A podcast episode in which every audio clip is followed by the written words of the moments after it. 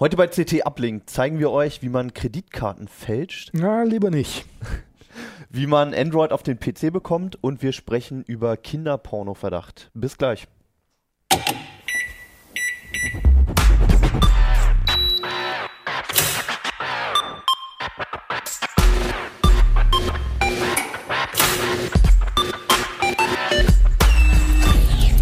CT Uplink. Hallo, herzlich willkommen in den Gewölben der CT. Mein Name ist Hannes Schirilla und das ist die CT 316. Ich bin wie immer nicht alleine, sondern hier mit Jürgen Schmidt. Oliver Dietrich. Und Holger Bleich. Ja, heute mal ein bisschen ernsthaftere Themen zum Anfang. Nämlich, ähm, wir werden erstmal über Kreditkartenbetrug sprechen und über die technischen Hintergründe. Da habt ihr eine spannende Story erlebt. Ähm, außerdem geht es nachher noch um Kinderporno-Verdacht, fälschlichen Kinderporno-Verdacht. Und ähm, zum Auflockern am Ende nochmal über Remix OS, also eine Android-Version, die auf dem PC läuft.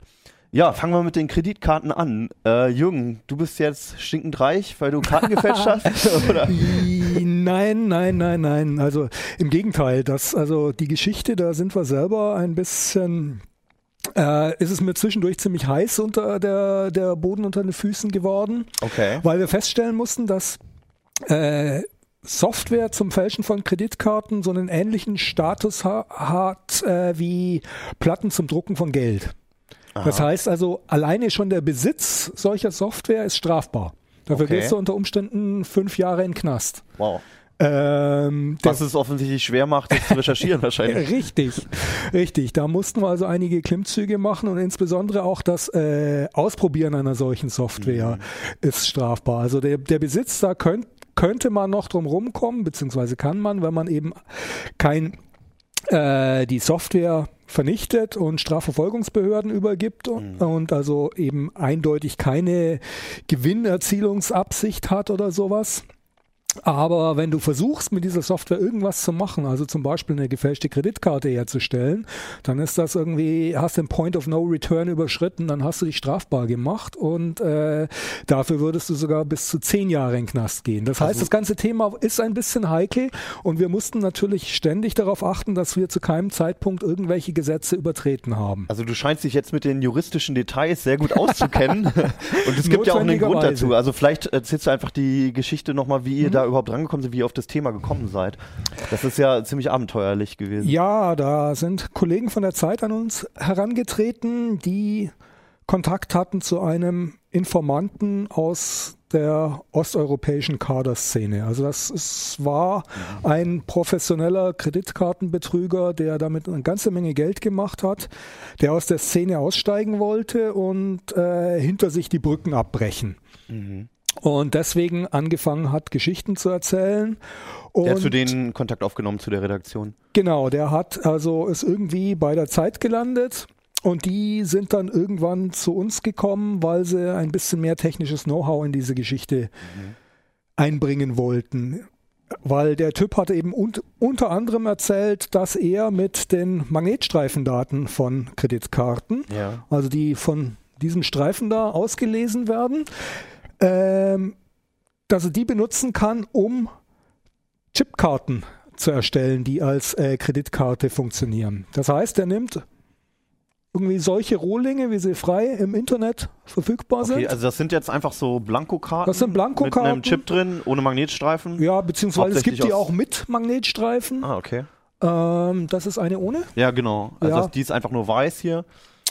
Und die kann man dann auch bedrucken, dass sie irgendwie wie, ansatzweise wie Kreditkarte aussehen. Aha. Und die kann ich einfach, da könnte ich jetzt auf Ebay gehen und, äh, und nach Rohling Kreditkarte suchen und finden? Ja, die, die findest du. Also das sind Java Smart Cards, die heißen Jacob Cards. Wenn du danach suchst, äh, okay. findest du die und kannst die kaufen. Ist der Vertrieb von den Karten legal? Ja. ja? Das, sind, okay. äh, das sind im Wesentlichen Smart Cards. Und äh, also die könnte ich jetzt auch als Schlüsselkarte oder was auch damit immer. Damit kann man alles Mögliche machen. Also mhm. da, da gibt es auch eine standardisierte äh, Schnittstelle, wie man mit diesen Dingern sprechen kann. Okay. Man benutzt dann irgendwie so ein Gerät wie hier diesen Omni-Key. Okay. Ich jetzt auch mal in die Kamera das halte. Einfach per USB wird der an den der PC angeschlossen. Per USB an den PC. Ja. Und dann kann man mit dieser Karte sprechen und die lesen und auch beschreiben. Da Aha. gibt es auch eine definierte Schnittstelle, gibt es Open Source Software, mit der man also diese Karte programmieren kann. Ja, und äh, was der halt erzählt hat, ist, dass er mit gestohlenen Magnetstreifendaten, die es also, die gibt es für ein paar Dollar pro Datensatz im Internet, also im Untergrund zu kaufen, kann er angeblich funktionierende äh, Kreditkarten machen, die also über den Chip funktionieren, also mit Chip und PIN. Und damit ist er anscheinend äh, in größerem Stil äh, auf Einkaufstour gegangen. Aha. Er hat gesagt, er kann mit einer beliebigen PIN dann, also er gibt dann 0000 ein zum Beispiel oder 1234, kann dann im Laden mit dieser Kreditkarte zahlen, es wird über den Chip abgewickelt und äh, ja, funktioniert. Eigentlich sollen ja diese, also ihr hattest jetzt Magnetstreifen und Chip erwähnt, ne? Ähm, mit diesem Gerät wird der Chip beschrieben? Ja. Okay, und ähm, darüber wird auch größtenteils mittlerweile bezahlt dann über Genau, den Chip. in Deutschland gehen ja. mittlerweile fast alle Transaktionen nur noch über den Chip. Okay. Und ähm, also ihr habt ihn, glaube ich, Alex genannt in eurem Artikel. Der, Alexander, ja? ähm, habt, wusstet ihr überhaupt, wer das ist oder ist der nur anonym an euch hereingetreten? Also ich weiß den Namen nicht. Ja, okay, ähm, ich habe ihn getroffen, habe mich mit ihm unterhalten ein okay, bisschen. aber du weißt im Prinzip nicht, aber ich weiß nicht, wer er ist. Ich Ja. weiß auch nicht genau, wo er herkommt. Ja. Ähm, Aber seine Erzählungen waren dann so schlüssig, dass ihr ihm das auch abgenommen habt, dass, dass er Ja, da das- wohl mit drin war? das klang alles, alles sehr plausibel Ja. und äh, insbesondere die technischen Grundlagen von dem, was er gesagt hat, die haben wir dann natürlich irgend ganz konkret recherchiert und haben Okay. also festgestellt, dass äh, das tatsächlich alles Hand und Fuß hatte. Da haben wir uns nicht auf sein Wort verlassen und auf seine Geschichtchen, weil das klang zum Teil schon ziemlich vogelwild. Aber da haben wir eben zum Beispiel mit Hilfe von erfahrenen Reverse-Engineeren haben wir äh, die Software analysiert, mit der diese Chipkarten beschrieben werden und haben also herausgefunden, dass die in diese Software eine bestimmte App reinschießt, äh, die hat den Namen MacGyver-App, äh, wie, wie der legendäre Bastler-Tüftler. Mhm. Und ja, die gibt sich dann zum Beispiel als Visa-App oder Mastercard-App aus. Also die in Originalkarten haben auch eine App drauf, bloß Genau. von dem Kreditkartenherausgeber. Genau, Okay. die haben da auch, man kann sich das vorstellen, dieses, diese, diese Chips da drauf. Ja.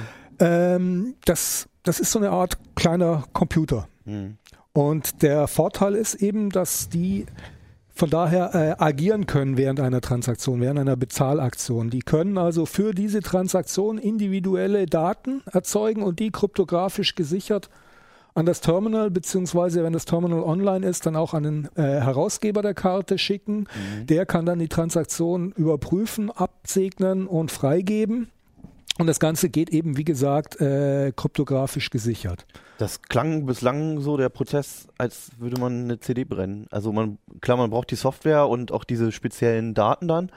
Ähm, aber also da gibt es doch bestimmt Sicherheitsmechanismen, die man umgehen muss. Das klang jetzt sehr, sehr simpel alles, ja. Ja, das ist im Prinzip auch sehr, sehr simpel. Ja. Und äh, es hat sich dann eben im Laufe der Zeit herausgestellt, dass äh, was die gemacht haben mit dieser Software ist keineswegs tatsächlich konkret äh, EMV, das ist der Standard dahinter, Ja. zu knacken, sondern die haben Schlampereien ausgenutzt. Was ich dir gerade geschildert habe, dass also da kryptografisch gesicherte Informationen an die Bank geschickt wer- werden, also an den Herausgeber der Karte, der die Informationen prüft. Das ist der Idealfall. Es gibt aber anscheinend eine ganze Reihe von Banken, die äh, denen ist das mit dem ganzen Kryptozeug zu viel oder zu teuer oder sagen sie, machen wir, wenn wir mal Zeit haben. Die prüfen diese ganzen kryptografischen Signaturen nicht. Die, äh, bei denen kommt die, kommen die Daten an, dass da irgendwie eine Transaktion ist. Ja. Äh, die prüfen aber die Signatur nicht und also, ob das tatsächlich valide kryptografische Daten sind, sondern die winken die einfach so durch. Also damit einfach kein Arbeitsaufwand entsteht oder Also ich denke mal, äh, nach, nach dem, was wir so rausgefunden haben, sind das vor allem äh, Banken aus so äh, quasi EMV-Entwicklungsländern. Also Okay. USA, Japan, Indien, in denen bis jetzt fast alles über den Magnetstreifen lief. Und diese Banken wurden mehr oder weniger von den Kreditkartenfirmen gezwungen, auf EMV, auf diese Chipkartentransaktionen umzustellen. Die haben davor Haben- haben die Magnetstreifen. Genau. Ah. und haben aber äh, im Wesentlichen sich erstmal den Aufwand gespart, eben diese kryptografische Infrastruktur auf ihren Servern richtig zu implementieren, sondern machen erstmal so weiter, wie sie es von den Magnetstreifen gewohnt sind und denken sich halt, ja, mit unserer Fraud Protection, dieser Betrugserkennung, Ja. die es ja schon aus Magnetstreifenzeiten gibt, da fangen wir die wichtigen Sachen alle weg und äh, Also diese Betrugs was sonst noch rauskommt, machen sie halt so eine, so eine Risikokalkulation. Diese Und- Betrugsabsicherung, äh, Absicherung, das wäre dann, wenn irgendwie über eine Karte jedes Mal dasselbe Produkt für ein Heidengeld gekauft würde, oder wie ist das? Ja, oder eben gleichzeitig oder in Ja. sehr kurzem Abstand äh, in der Ukraine und in äh, Deutschland Abbuchungen Ah also über irgendwelche. Algorithmen Ja, halt. genau. Da wird, Okay. wird irgendwie so eine Anomalieerkennung, wird da drüber gejagt. Und in dem Fall scheinen sie einfach gegenzurechnen, was sich mehr lohnt. Richtig, im Wesentlichen ist es eine Kosten-Nutzen-Analyse. Äh, und da hat offensichtlich die, die Gefahr für, äh, für vor Missbrauch nicht ausgereicht, dass, dass sie tatsächlich dieses Verfahren äh, sicher implementiert hätten und die winken diese Transaktionen offensichtlich einfach so durch. Also der wesentliche Teil äh, des Geheimwissens ist zu wissen, welche Bank sch- schlammt. Richtig. Okay. Das ist der wesentliche Teil und natürlich, ja, so ein bisschen was, also steckt da schon auch drin in MacGyver. Also MacGyver muss sich ja gegenüber dem Terminal als gültige Karte äh, ausweisen, also muss einmal irgendwie nachweisen, dass es eine Karte ist. Mhm. Und so weiter, da steckt schon einiges drin, aber äh, nichts, was wirklich so Hightech wäre, dass die jetzt angefangen hätten, dass die geheime Schlüssel da äh, irgendwie aus Banken rausgetragen hätten und in die Karten reinschießen würden oder dass die tatsächlich Krypto geknackt hätten, sondern das ist tatsächlich im Wesentlichen, du musst wissen, dass das die so und so Bank of India oder äh, eine in Japan oder so, deren Daten funktionieren, dann besorgst du dir halt äh, geklaute Kreditkartendaten von diesen Banken und mit denen kannst du dann Kartenklone erzeugen, mit denen du einkaufen gehen kannst. Das heißt, die nutzen also keine technische Schwachstelle aus in diesem Verfahren, sondern tatsächlich organisatorische Schwachstellen. Letztlich. Organisatorisch, naja, also ich meine, es hat zurückgebliebene Technik, würde ich es mal nennen. Also, also es ist ja nicht so richtig Organisation, sondern die haben halt einfach diesen EMV-Standard und diese Prüfung, die da eigentlich vorgesehen ist, nicht richtig umgesetzt. Hm. Und äh, Das ist aber nicht so eine technische Sicherheitslücke, die sie ausnutzen. Also nicht in dem Standard. Also Mhm. technische Sicherheit. Ist nicht, dieses Prüfen ist ja auch Technik und das ist schon eine technische Hm. Sicherheitslücke in dem Sinn, aber das ist jetzt irgendwie auch, denke ich, letztlich Wortglauberei. Aber äh, es ist nicht der Standard, der Standard und die Kryptographie gebrochen, Mhm. sondern die lassen eben eine Tür im Wesentlichen Aber unverschlossen. nochmal jetzt für mich gefragt, äh, als Sparkassenkunde, äh, äh, wenn ich jetzt bei, einer, bei der Postbank oder bei der Sparkasse bin, kann ich mir da einigermaßen sicher sein, dass sie, dass sie die Standards auch komplett umgesetzt haben und dass das, was ihr hier gemacht habt, bei denen nicht funktioniert, also mit meiner Karte nicht funktioniert? Oder nur 99 Prozent? Ist es denn überhaupt so, dass das Geld dann von realen Konten abgeht? Ja. Das schon. Die Transaktion, die wird von der Bank bewilligt und die geht dann, die wird dann im Zweifelsfall auch erstmal von dem Gel Konto des Inhabers abgebucht. Der hat allerdings die Möglichkeit, also dagegen Einspruch einzulegen Ja. und das Geld sich zurückzuholen. Normalerweise sind die Banken ja auch recht kulant. bei Ja, insbesondere bei Kreditkarten ist ja auch die Haftungsfrage relativ eindeutig geregelt. Das heißt, da haftet der Inhaber der Karte nicht, sondern wenn du sagst, das war ich nicht, dann kriegst du das Geld in der Regel auch zurück. Okay. Äh, um zu Holger zurückzukommen, also wir haben im Zuge von dieser Geschichte eben, weil wir selber nicht einfach hingehen konnten und diese Software ausprobieren, weil da hätten wir uns strafbar gemacht, mit äh, dem IT-Dienstleister von einer großen Bank zusammengearbeitet, die dann tatsächlich diese Software ausprobiert hat. Und die haben eben festgestellt, dass bei ihnen, also auf ihrer eigenen Infrastruktur, mit eigenen Karten, eigenen Bezahlgeräten, eigene Bezahlinfrastruktur und so weiter, dass bei ihnen diese Transaktionen nicht durchgegangen sind, weil sie diese Checks eben implementiert haben. Mhm. Die haben eben diese kryptografischen Informationen geprüft und äh, deswegen konnten diese Karten, diese gefälschten Klonkarten nicht funktionieren. Mhm. Und die haben mir versichert, hoch und heilig, dass sie sich eigentlich ziemlich sicher sind, dass alle anderen deutschen Banken das auch so machen. Mhm. Okay. Also man kann eigentlich schon davon ausgehen und es gibt bis jetzt auch keine Hinweise, dass äh, deutsche Banken betroffen wären. Im Gegenteil, ich habe schon Hinweise äh, darauf entdeckt, dass äh, in den Foren schon davon geredet wird, dass man deutsche Kreditkartendaten für solche Zwecke, für speziell diese Software nicht gebrauchen kann. Ja, okay. Also es gibt schon relativ starke Hinweise darauf, dass das mit Deu dass die deutschen Banken das richtig machen und dass Besitzer deutsche, deutscher Kreditkarten da nicht gefährdet sind. Okay. Aber das ganze Szenario funktioniert durchaus auch in Deutschland. Du musst dann halt irgendwie den Klon einer indischen oder amerikanischen Karte nehmen und kannst damit dann auch in einem deutschen Laden einkaufen gehen. Mhm. Du hattest jetzt auch nochmal von der Software gesprochen, die ihr ja selbst nicht benutzen dürftet, wie ich es verstanden habe. Ähm, aber ich fand es sehr interessant, äh, wie die Software aussieht und wie die aufgebaut ist. Vielleicht können wir das mal zeigen. Das ist jetzt ein bisschen ein kleiner Screenshot. Ähm, äußerst komplex sieht die jetzt nicht aus. Erstmal. Nee, nee, die Bedienoberfläche ist wirklich sehr simpel. Also Ja. für die Zuhörer ist es wirklich einfach nur ein Fenster mit vier Buttons und noch eine Auswahlmöglichkeit. Dann kann man den Namen und die äh, Tracknummer, ist es die Karte? Genau, das, das, das sind die Magnetstreifendaten, Ah ja, also okay. diese Track-2-Daten. Das Also ist im Wesentlichen die, die Kartennummer, das Ablaufdatum der Karte Mhm. und äh, solche Daten. Also die gibt man ein und dann ähm, Wählt man noch, ob es eine Visa, Master oder ähm, American Express. American Express Karte ist. und das war's dann. Und dann klickt man auf äh, Karte beschreiben und äh, im Idealfall äh, fängt die dann an, die Karte zu beschreiben. Okay. Noch was ganz Interessantes, was äh, die, die Reverser auch rausgefunden haben. Äh, im, die Software macht im Hintergrund noch was ganz anderes. Die nimmt nämlich dann auch nochmal äh, Kontakt auf zu irgendwelchen anderen Servern im Hintergrund und äh, übermittelt denen die gerade geschriebenen Kreditkartendaten. Da haben sich also die äh, ursprünglichen Autoren. bekommt man der aber nicht Software- mit, Nein, nein. man das- diese Software wird ziemlich teuer im Untergrund verscherbelt. Die kostet 20.000 bis 40.000 Dollar. Ach was. Und es stammt wahrscheinlich von irgendwelchen Brasilianern.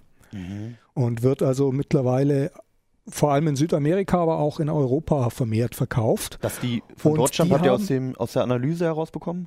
Wo, woher die stammt, habt ihr aus der Analyse herausbekommen? Ja, das liegt eben zum Beispiel, man sieht es hier schon, dass Ja. Portugiesisch äh, kommt an viel, sehr vielen Stellen Avida vor. PDMAIs. Äh, in der MacGyver-App, da stecken äh, Zertifikate von einer portugiesischen Kreditkarte drin. Mhm. Äh, von por- portugiesischen sage ich schon, von einer brasilianischen Kreditkarte. Mhm. Das heißt, es ist schon ziemlich deutlich, dass das ziemlich sicher aus Brasilien kommt. okay. Und ja, die haben sich da offensichtlich nochmal so, so einen Zweitverdienstweg eingebaut, dass also jeder, der äh, die Soft ihre Software nutzt, seine, also die Daten, die er da benutzt, auch gleich an sie weiterfunkt. Also so viel zur Ehre unter Gaunern. Also, Also man braucht diese zwei Bestandteile, man braucht die Software, aber auch Kreditkartendaten. Und dann führt man das Ganze zusammen. richtig, wobei die Kreditkartendaten, die sind irgendwie kein großes Ding mehr. Äh, da ist der Markt mittlerweile fast schon übersättigt. Das heißt, Okay. äh, die kriegen die gar nicht mehr in den Mengen verkauft, wie sie anfallen mittlerweile. Wo kommen die denn her? Das sind ja. Äh, letztes Jahr wurden bei einer großen US-Handelskette Target wurden über 40 Millionen davon abgegriffen. Und äh, da gibt es eben immer wieder Also Einbrüche, in Einbrüche oder Datenlecks. genau in größerem Stil, wo die also in riesigen Mengen abhanden kommen. Nur mal so zur Einordnung, was zahlt man denn für einen Satz? So, Pi mal Daumen. Ja, es kommt ein bisschen darauf an, wo die, wo die Daten herkommen, ähm, aber das geht von wenigen, geht bei wenigen Dollar pro äh, Kartensatz los. Mhm. Und also amerikanische Kartendaten sind relativ günstig. Den höchsten Preis erzielen, glaube ich, japanische Karten. Mhm. Da zahlst du dann unter Umständen 20, 30 Dollar pro äh, Datensatz. Okay, interessant, auch eine, einfach mal eine Einsicht in eine Szene, die man sonst so nicht hat. Ähm, einfach sehr spannend. Jetzt, ihr habt, also wenn man mal so ein bisschen an Geld kommen will, dann muss man erstmal 20 bis 40.000 auf den Tisch legen. Nee, nee, nee, lass die Finger davon. Das ist Ja. irgendwie, da ist kein Spaß dabei. Ja. Und also das hat uns das BKA auch klar Ja. gemacht. Ganz Ihr musstet ja auch sehr vorsichtig sein bei der Recherche, ne? dass ihr euch nicht also selbst äh, da auf kriminelles Gebiet eben. begebt. Und wir haben da auch. Ihr habt äh, jetzt aber nicht mal mit so einer Karte irgendwie eine, eine Probetransaktion gemacht oder sowas? Nein, wir haben Genau keine das wäre es ja, glaube ich, was er meinte am Wir Anfang. haben zu gar keinem Zeitpunkt uns in irgendeiner Weise strafbar Mhm. gemacht. Und äh, wenn ich das gemacht hätte, wäre ich ein Idiot, das hier vor der Kamera zu Ja, sagen. das käme noch dazu. Ja. so viel zum, zum Gehalt dieser Aussage. Jetzt weiß ich weniger als nichts. Äh, wir können auch gleich mit falschen Vermutungen weitermachen. Holger, du hast dich mit äh, einem Fall von ähm, oder einem falschen Vorwurf von Kinderpornografieverbreitung beschäftigt. Ja. Ähm, was ist da genau passiert? Was war eure Geschichte? Also an uns ist äh, jemand rangetreten, dem eben genau das passiert ist, äh, Mhm. dem irgendwann mal eine Hausdurchsuchung äh, ins, ins Haus stand, seine Wohnung. Also das, das war jemand, euer, euer, euer ähm, Kontakt war jemand, der, wo einfach irgendwann die Polizei vor der Haustür stand genau, und genau. wegen Kinderpornografie die Haustür. Äh, Genau. das- das- Allerdings äh, hat er sich an uns auch erst gewendet, äh, als das Verfahren schon weitgehend durch war. Okay. Ne, Also wenn man sich in so einem Verfahren befindet, glaube ich, äh, dann hat man ganz andere Sorgen, als sich jetzt Definitiv, irgendwie an die ja. Medien zu wenden und das und das preiszugeben, Mhm. weil es ist kein äh, es ist kein Spaß. Ne? Also Mhm. wir wissen alle, dass der, der, der Besitz und die Verbreitung oder vielleicht sogar die Produktion von kinderpornografischem Material ist eines der härtesten Verbrechen, die es, die es gibt. Und Ja. das, ist auch, das ist eben einfach so. Und da ist man dann eben auch stigmatisiert oder kann sehr leicht stigmatisiert sein, wenn, wenn so eine Haus, Hausdurchsuchung ansteht, äh, Mhm. wenn die durchgeführt wird und äh, das kriegt jemand mit. Ne? In dem Fall war es ja sogar so, dass äh, die Behörden sich zuvor noch an den Arbeitgeber gewendet haben und ihm schon gesagt haben, wir durchsuchen bei dem gleich zu Hause und äh, später kommen wir noch zu euch, haltet euch schon mal bereit. Das war, was ich sehr, sehr krass fand und auch sehr unsensibel von den Behörden. Okay.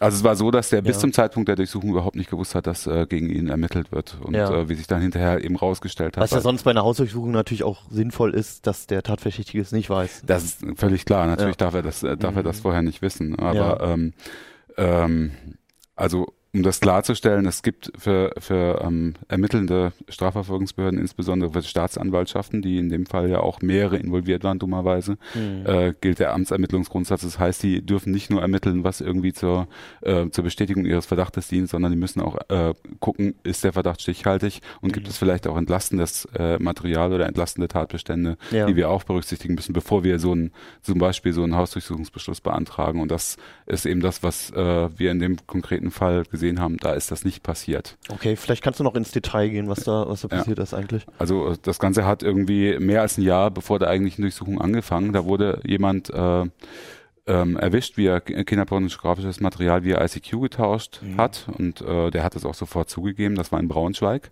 Der wurde dann verhört. Also wir haben die komplette Ermittlungsakte vorliegen. Ich habe auch das komplette Verhör äh, mehrfach gelesen. Der ist, äh, ist in der Akte auch namentlich erwähnt. Und der hat dann eben irgendwann gesagt im Laufe des Verhörs, ja, ich bin ja aber nicht der Einzige. Ähm, ich, hab, ähm, die ganzen Leute, mit denen ich getauscht habe, äh, die, die finden sie alle noch in den Chatprotokollen auf dem Rechner. Und dann haben Oder, die, da wird die Polizei dann hellhörig. Genau, und dann haben sich die Behörden, hat sich der Polizist dann hingesetzt, äh, also äh, Braunschweiger Polizeiinspektion, Hm. äh, und hat dann angefangen, sich die ganzen Kontakte anzugucken und hat versucht äh, rauszukriegen, wer dahinter steckt. Hm. Aber das hat er nicht sehr gründlich gemacht. Er hat dann einfach, ähm, damals war AOL Besitzer von ICQ, inzwischen sind sie es nicht mehr, aber ähm, und damit Telefonica, den wie, wiederum AOL gehört hat. Und deswegen hat er bei Telefonica angefragt, äh, bei, bei diesem großen, großen spanischen Konzern. Äh, äh, wer steckt denn hinter der und der ICQ-Nummer, mit Ja. dem, mit der er getauscht hat? So, Ja. und, dann, äh, und dann sind eben viele, viele Daten rübergewandert. In dem konkreten Fall war es aber eben einfach nur ent, ein Screenname, also ein, ein Nickname von, von ICQ und eine E-Mail-Adresse, die da hinterlegt war. Die man Das- ja beide frei wählen kann. Nun, Ja, inzwischen ist es bei ICQ nicht mehr so. Damals war es so, dass man bei ICQ ohne, ohne ein Challenge Response, also ohne dass da nochmal nachgefragt wird, einfach, äh, wenn man einen Account hat, die, die eine beliebige E-Mail-Adresse eintragen konnte. Okay. Das müssen meiner Ansicht nach Behörden, bevor sie so einen Verdacht konstruieren, aber checken Hm. äh, und auch wissen, dass, dass, dass man den E-Mail-Namen, dass man äh, die hinterlegte E-Mail-Adresse frei wählen kann. Hm. Hat er nicht getan. Das äh, finde ich schon mal fatal. Dann äh, im zweiten Schritt, wie ermittelt man dann, wer hinter, hinter dieser E-Mail-Adresse steckt? Was er, das Einzige, was er gemacht hat, ist die, die, äh, die Top-Level-Domain oder die Second-Level-Domain genommen. Wir nennen sie jetzt mal, das ist ein erfundener Name, hommingberg.net. Mhm. Ne?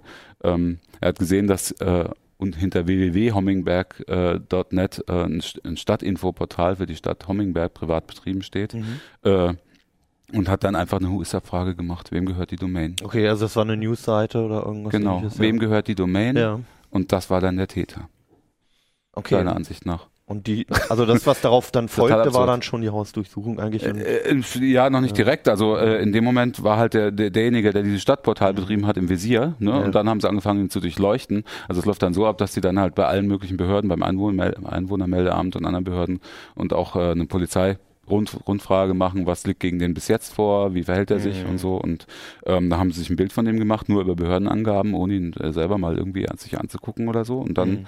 und dann lief die ganze Masch- Maschinerie ab. Dann haben die irgendwann gesagt, gut, äh, das, da liegt ein konkreter Anfangsverdacht vor, dann geben wir das ab an die Schwerpunktstaatsanwaltschaft in Hannover. Hier gibt es eine Schwer Schwerpunktstaatsanwaltschaft, die sich nur mit derlei Delikten beschäftigt, die zum Beispiel auch den Fall Edati behandelt hat. Äh, ja, und da lag es dann eine Weile, niemand hat mehr drauf geguckt und äh, irgendwann hat der Staatsanwalt einfach, ist die Akte wohl nach oben gerutscht und hat gesagt, oh, da, da scheint ja ein, ein, äh, ein schwerwiegender Fall vorzuliegen. Scheinen 608 Bilder getauscht worden zu sein via ICQ mit Mhm. dem und dem Screenname. Da machen wir doch mal eine Hausdurchsuchung und hat einen Durchsuchungsbeschluss beantragt beim Amtsgericht Hannover und dem wurde stattgegeben, ohne, ohne das, den Fall sich nochmal anzugucken. Dann haben sie festgestellt, oh, der, der lebt ja gar nicht mehr da äh, in, in, in Hommingberg, sondern der ist ja nach Berlin gezogen. Dann haben sie das wahrscheinlich auch, weil sie es loswerden wollten, das sah sehr danach aus in der Akte, haben sie das ganz schnell an die Staatsanwaltschaft Berlin geschickt. Die haben inzwischen ist aus dem Verdacht Realität geworden. Das ist ganz interessant bei dem Aktenübertrag. Das geht so schnell. Die spielen einfach stille Post. Da äh, stand am Anfang noch soll getauscht haben. Ja. Beim Übertrag nach Berlin, also in der Berliner Akte steht dann aber schon, steht fest, er hat getauscht. Oh. Ne? Also die Person, die Ja. hinter, dem, hinter dem, dem Domainnamen Mhm. steht, also einfach über eine Who-is-Abfrage ermittelt hat, Mhm. hat kinderpornografisches Material besessen und getauscht. Ja. Und getauscht heißt weiterverbreitet, das ist nochmal härter als nur der Besitz. Ne? Mhm. Und das rechtfertigt natürlich eine Durchsuchung. Denn deswegen hat äh, das Landeskriminalamt dort nochmal drü kurz drüber geguckt und dann äh, wurde, wurde gesagt, wir vollstrecken innerhalb von zwei Monaten. So, Und wie ist der Fall dann weitergelaufen? Ja, dann Dann sind ja wahrscheinlich die sind dann, äh, die sind dann halt so, äh, sind drei Beamte äh, Ja. zu- äh, zu dem morgens um sechs in die Wohnung gegangen und haben ihm mit dem Durchsuchungsbefehl aus Hannover gewählt Mhm. äh, und haben gesagt, hier, äh, Verdacht auf kinderpornografischen Tausch und haben angefangen, haben Umzugskisten mitgebracht, haben angefangen, die ganze IT da Mhm. auszuräumen. Also Rechner, Und er hat, halt, er, hat, er hat halt gleich gesagt, er hat mit seinem Anwalt telefoniert, hat gleich gesagt, er weiß überhaupt nicht, was los ist und wie und hat dann einfach darum gebeten zu erfahren, wie sie denn überhaupt auf ihn gekommen sind. Mhm. Und dann haben die halt äh, das haben, haben ihm das kurz geschildert, wie die Kollegen aus Braunschweig darauf gekommen sind, hat er gesagt, ja, ist doch Quatsch. Also ich betreibe meinen E-Mail-Server selber für die Domain und Sie können hier, hier, der steht hier. äh, Und Sie können gerne drauf gucken, ob ich in den letzten paar Jahren äh, diese Adresse da angelegt habe. Mhm. Habe ich nämlich nicht, weil der E-Mail-Adresse ist, äh, Server ist nur für meine Familie da und für zwei, drei Mitarbeiter, die an dem Portal mitarbeiten. So. Und äh, dann haben sie drauf geguckt, haben gesehen, so eine, so eine Mailadresse ist nicht eingerichtet da. Mhm. Und die gab es auch nie. Mhm. Sprich, der ganze Verdacht ist in sich zusammengefallen. Dann haben sie. War das dann schon alles vor Gericht? nee, oder? nee, nee, Das nee, war da, da, da, das ging nie vor Gericht. Ja. Ach so. Das sind ja alles, das sind ja alles Vorermittlungen. Ach so. An dem Tag hat er Ja. das erste Mal tatsächlich davon erfahren. Ja. Und dann äh, haben sie einen Forensiker einbestellt. Der hat sich dann fünf Minuten lang den Server angeguckt und hat gesagt, nee, also das ist äh, alles Quatsch. Auch was die da gesagt haben in Braunschweig, das ist Quatsch. Also nur, nur über eine Who-is-Abfrage irgendwie definitiv zu sagen, äh, der hätte, äh, der, der hätte das hätte getauscht. Mhm. Äh, und jedermann weiß doch, dass man via ICQ äh, E-Mail-Adressen, äh, Fantasieadressen da eintragen kann. Mhm. Da hat einfach jemand die Adresse, die, die Domain missbraucht. Das ist nichts Also anderes viel. Aufwand davor, der dann Genau, sehr schnell dann- ausgeräumt wurde wieder. Genau, dann haben sie bei der. Staatsanwaltschaft angerufen und die haben dann gesagt, ja gut, dann packt die Kisten wieder aus und haben ihm die Sachen wieder dagelassen. Okay. Aber der Typ hat sich natürlich erstmal eine Woche lang krank schreiben lassen müssen. Der war psychisch natürlich am Ende, ist Ja. ja klar. Und das Schlimme ist dann noch, dann lag die Akte nochmal vier Monate da, ohne dass irgendjemand nochmal was gemacht hat, Mhm. bevor dann schließ- schließlich der Einstellungsbescheid kam. Vorher durfte er auch nicht mal Akteneinsicht nehmen. Es wurde Mhm. seinem Anwalt verwehrt. Okay. Aber ich hätte das irgendwie schon in dem allerersten Schritt äh, erwartet. Also als dieser ursprüngliche äh, Kipo-Verteiler gesagt hat, in meinen Chatprotokollen, da findet ihr äh, die Namen von anderen Tauschpartnern. Da hätte ich schon erwartet, dass ein Forensiker irgendwie äh, Ich sich auch. das anschaut Ja. und äh, nicht irgendein ähm.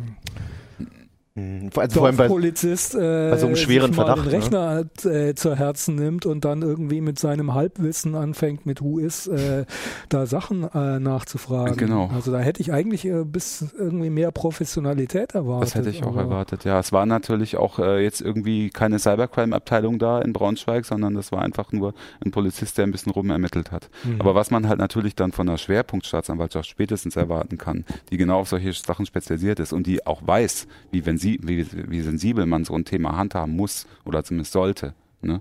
ähm, dass die dann nicht mal hingehen, weil das steht ja alles in der Akte drin, auch was er ermittelt hat, sich das nochmal anzugucken und zu sehen, also das ist aber schon sehr, sehr dünn. Darauf einen Durchsuchungsbefehl zu fußen, Mhm. Aber äh, ich habe dann hinterher bei der Staatsanwaltschaft Hannover nachgefragt. Die haben gesagt, äh, sie können sich sicher sein. In dem konkreten Fall können wir natürlich nichts sagen, weil die Akte, wir haben die Akte nach Berlin abgegeben. Die, äh, das wird von Berlin bearbeitet und deswegen, äh, wir haben die auch gar nicht mehr hier. Wir können dazu nichts sagen, aber sie können sich sicher sein, dass wir solche Fälle mit höchster Sensibilität anfassen. Aber in der Akte ist halt genau, das, aus der Akte geht genau das Gegenteil hervor. Ja. Und das, das müssen sie sich wirklich vorwerfen lassen. Also die spielen da wirklich mit Menschen. Ne? Also das kann, Ich stelle du, mir du, das mit gerade vor, wenn da morgens um sechs irgendwie äh, Einsatzkommando vor der Tür steht und anfängt, meine IT irgendwie auszuräumen und dann äh, noch anfängt, irgendwas von Kinderpornografie zu erzählen. Also Und ich hallo. habe es schon befürchtet, also in, in Reaktion auf den Artikel kam jetzt schon der erste, ähm, der sich auch gemeldet hat, der gesagt hat, ihm ist was ganz ähnliches passiert. Okay. Weil die natürlich werden die Behörden immer sagen, na, das ist ein Einzelfall, das ist extrem dumm gelaufen. Es ist kein Einzelfall.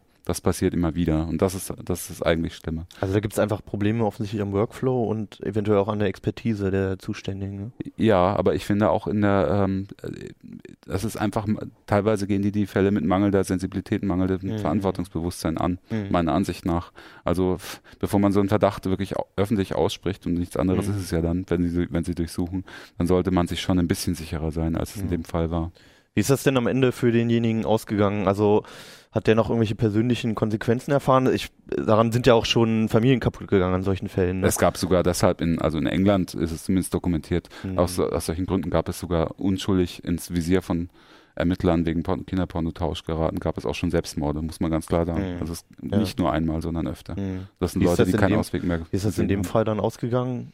Ähm, der, er hat einen Einstellungsbescheid bekommen Mhm. und äh, ist, ist jetzt wieder öffentlich rehabilitiert. Ne? Aber ob jetzt irgendwo bei, irgend, bei seinem Arbeitgeber oder sonst Mhm. irgendwo irgendwas hängen geblieben ist, das weiß er natürlich auch nicht definitiv. Aber er arbeitet noch da und an sich ist erstmal alles beim Alten. Er arbeitet Ja. noch da, wenigstens das. Okay, gut. Ja, tragische Geschichte.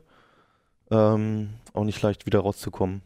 Aber du, du ich glaube, das darf ich sagen, du hattest auch schon mal Rückmeldungen, du hattest Kontakt mit, mit der Polizei mal. Die würden Teile von deinem Artikel auch gerne zur Fortbildung benutzen. Ja, das fand- das zur fand ich- Information. Das fand ich eine ganz positive Geschichte, Mhm. dass, äh, dass sich eine, eine größere Polizeibehörde gemeldet hat Mhm. und gesagt hat, fanden wir gut, dass sie, dass sie auch sowas mal publik machen und wir würden das ganz gerne an die Kollegen weiterleiten, um sie für das Thema noch ein bisschen weiter zu sensibilisieren, ob sie das dürfen. ah ja, Das fand ich gut. also die Aufmerksamkeit hast du zumindest zum Teil gewonnen schon. Schaut da. Deswegen dürfte nicht mit Journalisten reden. ja, gut, ja. Ja, hoffen wir mal, dass das alles gut ausgegangen ist dann für denjenigen auch und ähm, dass es vielleicht doch seltener Ich fand das von ihm sehr mutig, dass er sich an uns gewendet hat. Ja. Äh, und äh, auch, dass er, ähm, dass er so gut mit äh, uns die Sache so geschildert Mhm. hat und äh, und uns auch wirklich gut unterstützt hat bei der, äh, auch bei der Akteneinsicht. Das ist ja auch nicht so einfach für uns, Mhm. da Akteneinsicht zu kriegen. Es ist halt ein äußerst sensibles Thema, einfach von, von beiden Seiten. Ne? Ja. Gut, kommen wir noch am Ende zu einem gute Laune-Thema, zu irgendwas Schönen, zum Basteln, zu was klassisch Technischen. Ähm, Oliver, du hattest nämlich ähm, auf den PC hast du ein Android gespielt, Mhm. äh, das sogenannte Remix OS. Genau. Äh, was hat's damit auf sich? Remix OS ist eine Android-Version, die ein bisschen verändert angepasst wurde, dass sie sich auf PCs vernünftig benutzen lässt. Man muss, um mal ein bisschen weiter auszuholen, viele Leute, die ein Tablet haben oder ein Smartphone haben, haben so das Gefühl, ach, eigentlich kann man mit so einem Android-Gerät doch alles machen. Ja. Ich kann damit meine E-Mail lesen, ich kann damit im Internet surfen, ich kann damit Filme Ja. gucken, ein bisschen Fotos bearbeiten, eigentlich geht da doch alles mit. Ja. Wozu brauche ich eigentlich überhaupt noch einen großen PC? Du warst das doch, ne? der Ja, genau. Ich habe mal also ich habe mal versucht, einem Jahr oder zwei ausprobiert Genau. Wie ich hatte mein Handy an den Bildschirm angeschlossen und Tastatur und Maus und so angeschlossen mit ähm, ja, mäßigen Ergebnissen. Es war zwar ganz witzig irgendwie, aber zum Arbeiten oder für ernsthafte Aufgaben lohnt sich's nicht, weil es einfach die Bedienung von Android ist halt auf Touch ausgelegt. Ne? Genau. Also da, allein schon daran scheitert und dann auch an sich anderen Problemen. Und genau das haben die Remix OS Leute anders gemacht. Die Mhm. Wir haben, können das ja parallel auch schon mal zeigen. Genau. Die haben dem Android einen Desktop verpasst, ähnlich wie ein Windows Desktop oder ein Linux Desktop, ein macOS Desktop, Mhm. wie man das halt kennt. Ne? Man hat unten so eine kleine Taskleiste. Genau. Also für die Zuhörer, genau, Taskleiste, Verknüpfung, Desktop und viel Platz, wo man vielleicht auch noch was ablegen kann. Genau, es gibt Papierkorb unten, gibt's, unten gibt's so ein Startmenü, Mhm. wo, man, wo man die installierten Apps drin findet. Ja, Ähm, und man kann fast alle Apps damit nutzen. Okay. Alle Also Android-Apps. Alle Android-Apps. Ich habe sehr viele Android-Apps ausprobiert und die haben fast alle haben funktioniert. Also ich sehe hier auch den Play Store, der ist auch drauf. Nein, der Ah. Play Store ist regulär nicht drauf. Okay. Das ist der große Pferdefuß an der Ja. Sache.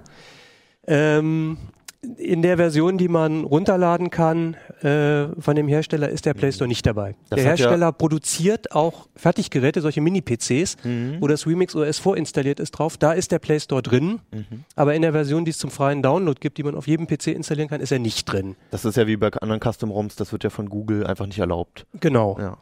Okay. Das ist bei diesem Gerät ein besonderes Problem, weil es keine Google-Apps dafür gibt, die man einfach irgendwie drauf flashen könnte. Mhm. Das ist durchaus ein erheblicher Nachteil. Ähm, merkt man auch erst in der Benutzung. Wenn man so ein Android-Gerät ohne Play Store hat, da fehlt eine ganze Menge. Ja. Es äh, fängt schon damit an, dass außer dem Play Store auch die Google-Dienste fehlen. Mhm. Das heißt, die allermeisten Google-Apps funktionieren nicht. Mhm. Kein Google Mail, ähm, keine, keine Notizen, selbst, selbst der Browser, selbst, selbst der Chrome-Browser mault, Mhm. wenn ihm die Google-Dienste fehlen. Der funktioniert zwar, aber der meckert es auch an. Und die allermeisten Google-Apps funktionieren nicht, ohne Google-Account oder ohne die Google-Dienste zumindest unten drunter. Mhm. Also da muss man noch ein bisschen basteln. Da muss man basteln. Und das andere Problem ist natürlich, wo kriegt man Apps her? Ja. Von Haus aus ist da praktisch nichts dabei. Mhm. Ähm, es gibt alternative App Stores für Android. Ähm, zum Beispiel gibt es das F-Droid. Das ist so ein, Play, so ein, ein, ein App Store mit äh, vielen Open Source Anwendungen. Firefox ist da drin zum Beispiel. Mhm. Alles Mögliche. Ähm, es gibt von Amazon einen eigenen äh, App Store, den man darauf installieren kann, über den man relativ viele Android-Apps findet. Aber das Angebot und vor allem auch den Komfort, wie ihn der Play Store bietet, kriegt man damit nicht drauf. Mhm. Also man hat ein Android ohne Google. Manche Leute wollen das ja ganz explizit. Klar. Ähm, Aber so zum Rumspielen Aber damit mal ausprobieren ist es schwierig. Ja. ja, Mhm. Okay, aber man bekommt es dann über Umwege, bekommt man man, dann es drauf, gibt Anleitungen, wie man es reinfummelt. Das, das, was ein bisschen problematisch daran ist, ähm, man muss dazu ein, eine APK-Datei, APK-Dateien sind, ist das Format, in dem Android-Apps ausgeliefert werden, eine APK-Datei installieren, die man von irgendwo aus dem Internet herunterlädt. Und der muss man dann seinen Google-Account anvertrauen, Ja, weil da die Google-Dienste klingt drinstecken. gefährlich. Ähm, das klingt gefährlich, ja. Also da, Ja. ich meine, hinter so einem Google-Account können ja auch Kreditkartendaten Ja. hinterlegt sein. Ja. Ja, die sind ja jetzt sowieso futsch, aber Nicht unbedingt. ja, Ja. Da, da sind, da Ja. ist da, da ist unter Umständen hängt da das E-Mail-Konto dran. Also da hängt klar, eine ganze ja. Menge dran. Das Mhm. will man nicht unbedingt hergeben, einfach so. Also okay. diesem Betriebssystem von irgendwelchen Chinesen, denen hättest du deinen Google-Account lieber anvertraut, oder? äh, hätte ich, hätte ich auch drüber nachgedacht, ja. Wobei diese Firma durchaus einen recht seriösen Eindruck macht. Das okay, sind das ist eine richtige Firma. die Das ist eine richtige Firma, die verkaufen auch Hardware-Produkte, die sie auch ganz regulär in Deutschland verkaufen. also es ist nicht so wie, wie viele andere Custom-ROMs oder so, so irgendwie so ein Bastelprojekt, wo Nein, überall nein. die Leute sitzen, sondern es ist wirklich eine kommerziell orientierte Firma. das ist eine Firma, die von drei ehemaligen Google-Mitarbeitern gegründet Mhm. wurde. mhm. Die sitzen in, ich glaube in Shanghai sitzen sie. Mhm. In China, die nennt sich Yide. Mhm. Die stellen auch Hardware her. Die produzieren ein Android-Tablet, so ein 12-Zoll-Tablet, wo auch dieses Remix-OS drauf ist. Man also auch diesen Fensterbetrieb. Das ist ja der Ah, wesentliche ja. Unterschied zu dem regulären Genau, also darauf Android. wollte ich auch nochmal zu sprechen kommen. Die Bedienoberfläche, das war eins meiner Probleme damals, dass es eigentlich kein Multitasking in Android gibt, Genau. in dem klassischen Sinne. Und jetzt sehen wir hier aber, ähm, es gibt einfach klassische Fenster, die man offensichtlich auch überlappen kann, verkleinern, vergrößern kann bei Genau. Remix OS. Das ist ja schon ähnlich wie bei Windows oder Das Mac ist ganz OS. genau. Das fühlt sich an wie ein richtiges PC-Betriebssystem. Mhm. Und damit kann man dann auch durchaus arbeiten. Auch Okay. mit mehreren Benutzern? Nein. Also, ähm, ich weiß es, moderne Android-Versionen können das ja prinzipiell. Genau, ja. Ja? Ich habe jetzt allerdings da nichts Ja. davon entdeckt. Ob Ich dachte, Teil ich dachte. Android hätte irgendwie so die Benutzerverwaltung, also das Multi-User-Konzept äh, verfremdet, um, um damit die Apps gegeneinander abzuschotten. Machen sie, aber da haben sie inzwischen noch eine Benutzerverwaltung drüber Okay, gelegt. Du ja. kannst Also das ab, geht, ja. Das habe ich gar nicht mitbekommen. Ich ab bin mir auch grad Android nicht sicher, 4 irgendwas. Ja, 4, geht 4 das. oder sowas. Du hast richtig oben vorne eine Oberfläche, wo du wie bei Windows Okay. auswählst, wer gerade das benutzt. Ja. Welche, welche Android-Version ist denn hier die Grundlage? Weißt du das? Ähm, ein Lollipop ist dann Ah, Android ja, okay. 5. Mhm. Okay. Ähm, wie installiere ich das denn? Ich habe jetzt mal einen Windows-Rechner und wie kriege ich das da drauf? Also man erhält, man, man kann ein Image runterladen. Also ich, äh, ich gehe jetzt davon aus, dass es für einen PC ist und Ja. für MacBook, für, für, für Macs. ob der Mac, da könnte sein, dass es auch auf dem Mac funktioniert. Okay. Also es Aber funktioniert folgendermaßen. beschränken wir uns mal auf das Einfache. Genau. Es ist ein Image für, Ja. für, für PCs, Ja. kann man da runterladen. Kostenlos? Kostenlos. Mhm. Kriegt man als ZIP-Datei, ist das eigentliche Image drin und ein Windows-Programm, um dieses Image auf einen USB-Stick zu transferieren. Mhm. Von diesem USB-Stick bootet man dann. Das funktioniert automatisch dann. Das funktioniert dann automatisch. Ja, also man muss dieses Programm halt einmal starten, aber Ja. der packt dann das Image auf den Stick, Ja. geht auch mit Linux und auch auf dem Mac Ja. drauf. Dann packt man das auf den Stick, bootet von dem Stick. Mhm. Der Stick kennt zwei Betriebsmodi. Es gibt einen, einen sogenannten Gastmodus, Gastmodus, in dem äh, ist es äh, rein, rein transient. Also das System läuft nur so lange, wie man es im Betrieb hat. Wenn man ausschaltet, ist der Stick genau wie er am Anfang war. Also so zum Ausprobieren. Genau, so ein klassisches Live-System. Es gibt außerdem einen, einen Resident-Mode, nennen die das. In dem kann man Apps installieren, Daten speichern und die werden auf dem Stick abgelegt und bleiben darauf erhalten. Das heißt, man hat dann, wenn man den Stick neu bootet, hat man die Umgebung wieder so, wie man sie das letzte Mal verlassen hat. Man startet nicht jedes Mal mit einem frischen System. Das stellt allerdings ziemlich hohe Anforderungen an, den- an den Stick. Der Stick muss sehr schnell sein. Mhm. Ähm, aus USB Gründen, die ich- 3.0 am besten. USB 3.0 sowieso, aber auch mit USB 3.0 schaffen die meisten Sticks nicht die 20 Megabyte pro Sekunde Schreibgeschwindigkeit, die das Remix OS haben will. Steigt es dann aus, wenn es die nicht bekommt? Das steigt dann aus. Ah, Also das okay. testet Ach so. es tatsächlich beim Booten, testet Ui. es die Schreibgeschwindigkeit Ah ja, des Sticks und wenn es sagt, ähm, und wenn es findet, der Stick ist zu langsam, dann sagt es, der Stick ist zu langsam oder ich konnte nicht testen, wie schnell der Stick ist, wahrscheinlich funktioniere ich jetzt nicht. Man kann weitermachen, aber dann bleibt es hängen. Könnte ich das denn auch einfach auf eine äh, externe Festplatte oder eine interne Festplatte zum Beispiel transferieren? Geht das auch? Ohne weiteres nicht, nein. Okay. Es gibt das wäre naheliegend, da Ja. hätte ich ja die Geschwindigkeit dann. Es gibt mittlerweile bei XDA Developers ein recht gut besuchtes Forum, wo sie über das Remix OS diskutieren, wo sie genau solche Fragen diskutieren, wie zum Beispiel, wie kriege ich da einen Play Store rein? Ja. Oder kann ich das auch irgendwie auf die Platte kriegen? Da werden solche Sachen diskutiert, aber das ist auf jeden Fall Gefummel. Das ist auch nicht so, ist auch nicht dafür vorgesehen. Ja. Okay, und ähm, wie praktikabel war es dann aus deiner Sicht? Du hast es ja ein bisschen ausprobiert. Ich habe ne? Ich hab einen Tag richtig mit, produktiv benutzt. genau, ich habe einen Tag richtig mitgearbeitet in der Version mit dem Play Store. Ähm, ich muss zugeben, ich habe sowieso relativ, ich lasse sowieso relativ viel über Google laufen. Mhm. Ähm, das heißt, wenn ich dann einen Google-Account drauf habe, habe ich schon einen Großteil meiner, meiner Daten im Griff Mhm. und habe auch Apps, mit denen ich viel auf dem, auf, auf dem Handy arbeite. Ähm, ich konnte damit arbeiten. Man merkt natürlich, also viele Dinge gehen natürlich besser am PC, also solche Sachen wie Copy and Paste beispielsweise oder das Hin- und Herschalten zwischen unterschiedlichen Anwendungen. Das funktioniert alles viel, viel besser damit als mit einem normalen Android-Gerät. Man merkt auf der anderen Seite aber auch, dass diese Apps doch äh, leistungsbeschränkt sind. Also was sich auf dem Handy wie ein unglaublich mächtiger E-Mail-Client anfühlt, ist, wenn man es dann auf so einem Gerät wirklich mit Tastatur hat, auf einem großen Bildschirm, merkt man, hm, der Thunderbird kann aber doch noch einiges Ja. mehr. Und eigentlich wünscht man sich von so einem Desktop-Mail-Client doch ein bisschen mehr. Wie ist denn das mit Touch-Unterstützung?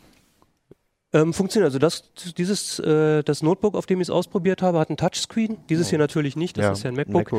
Aber ich habe es aber mit Touchscreen ausprobiert, da funktionierte es. Und ansonsten nimmst du Maus, das geht erstaunlich gut. Also man kann dann mit der Maus hin und her wischen. Kann man auch mit dem Mausrad scrollen? Man kann mit dem Mausrad scrollen. Ja. Man kann sogar eine Funktion aktivieren, dass man mit Steuerungstaste und, und Mausrad äh, zoomen kann. Okay. Also selbst das funktioniert damit. Ja. Also Das ideal wäre es auf einem, einem Laptop mit Touch-Display dann. Also es Tastatur, lässt sich mit Maus, also ich habe es auf dem, auf dem Desktop-PC ausprobiert, äh, als ich diesen Tag mit, mit experimentiert habe. Und mit der Maus und das ging tadellos. Also das ist erstaunlich gut umgesetzt. Wie sieht das mit der Performance aus? Also brauche ich da wirklich, reicht da dann irgendwie ein Einstiegsrechner für 200 Euro oder Ja. so, so ein Low-Low-End, ja? Also ich habe es auf einem, auf einem relativ schnellen Rechner ausprobiert. Ähm, da, also da merkt man überhaupt erst, was in diesem Android eigentlich drin steckt. Also man, man ist in dem Play Store, man klickt auf Installieren, es macht flupp und die App startet und sie Oh. ist da, Okay. liegt auf dem Desktop. Also da merkt man, ähm, was so ein Android kann, wenn es ein bisschen mehr Rums kriegt. Ist das noch von den Apps irgendwie eingeschränkt? Also das läuft ja dann auf x86 Mhm. äh, Architektur. Ähm, wozu bis vor, ja, vor, vor ein, zwei Jahren noch nicht alle Apps drauf ausgelegt waren, so richtig, ne? Es war ja immer problematisch mit diesen Intel-Chips, die dann in manchen Smartphones waren. Da lief dann am Anfang nicht alles und so. Äh, Gibt es irgendwelche Einschränkungen oder kann ich da auch zum Beispiel die ganzen Spiele und so raufhauen? Die ganzen Spiele habe ich natürlich nicht ausprobiert. gut, also die alle Apps, nicht, aber Die Apps, die ich probiert habe, Ja. haben fast alle funktioniert. Ich habe auch mal ein Angry Bird installiert, auch das Ja. hat funktioniert. Oh ja, okay. Ähm, ob Spiele, die, ähm, die die Geräte richtig ausreizen, Mhm. ähm, ob die drauf funktionieren, weiß ich Ist nicht. vielleicht auch nicht die erste Anwendung. Kann mir jetzt Da, gerade ne, also irgendwann, irgendwann arbeitet man ja dann, ja dann mit, mit nativen Libraries, die, Ja. die nativ für das Gerät kompiliert sind und das wird dann irgendwann natürlich nicht mehr ja, funktionieren. okay, aber an sich war es erstmal, lief es erstmal alles. Aber es lief erstaunlich Ja. viel. Also ich war überrascht, wie gut es ging. Okay. Also, Also- es ging, aber gibt es, ging. auch irgendeinen Grund, warum man es, man es wirklich haben wollen Das ich könnte? schon gefragt. Also, äh, ich Ja, also eins zum Beispiel Performance vielleicht, ist ne? natürlich irgendwie ein netter Grund, aber äh, gibt es einen Grund, warum man es haben will? Es ist viel, viel schneller als jedes andere PC-Betriebssystem. Hm. Also es fühlt sich wirklich alles ungeheuer rattenschnell darauf an. Also wenn ich jetzt wirklich nur surfen will und ein bisschen Mail schreiben, YouTube gucken und ich habe meinen äh, Rechner noch zu Hause, der einstaubt, dann wäre das vielleicht das Richtige dafür. Also ich könnte mir vorstellen, dass das auch auf einem alten Netbook mit einem Gigabyte RAM Ja. vernünftig funktioniert und wirklich Okay. gut zu bedienen ist. Sicherlich besser als, als ein Windows und vermutlich auch besser als, als, als irgendein abgespecktes Linux. Okay. Und man hat halt äh, im Vergleich äh, zu Linux speziell eben diese riesengroße App-Auswahl, Ja. die man nutzen kann damit. Und es gibt ja nun auch eine ganze Menge coole Apps. ja, definitiv. Und man hat natürlich im Vergleich zu Linux auch äh, endlich wieder sein Trojaner-Problem, oder? Ist das schon mittlerweile so dramatisch unter Android? Naja, also wenn du, wenn du irgendwie Play Store abschaltest und aus äh, irgendwelchen Stores dein Zeug beziehst, ist die Chance, dass du in diesen App Stores dir irgend, irgendwelchen Unfug auf dein äh, Smartphone holst, schon nicht zu vernachlässigen. Mhm. Das ist in der Tat ein Problem, dadurch, dass der Play Store ja fehlt in der Download-Version. Also dem F-Droid, das ist dieser, dieser Open Source Android Shop, dem vertraue ich, dem Amazon Store würde ich auch vertrauen. Aber manche Apps findet man halt in keinem dieser vertrauenswürdigen alternativen Stores. Da gibt es Websites, wo man diese Apps in Form von APK-Dateien runterladen und installieren kann. Aber da rennt man natürlich genau in das Problem, dass man häufig manipulierte Programme kriegt, manipulierte Apps, die man sich eigentlich nicht installieren will. Gut, aber wer, wer wen es interessiert, der kann es ausprobieren, ne? Genau. Du kannst einfach runterladen. Ja. Ähm, wenn man nach Remix OS sucht, findet, man es man wahrscheinlich. sofort. Ja. Genau, ja. Also, falls ihr noch nichts vorhabt am Wochenende, macht keinen Mist, fälscht keine Kreditkarten und den anderen Kram sowieso nicht. ähm, sondern guckt euch lieber mal Remix OS an. Und äh, ja, wir gehen auch ins Wochenende. Und ich wünsche euch viel Spaß und viel Erfolg und keine Trojaner auf eurem Rechner. Ciao. Ciao. Ciao. CT Uplink.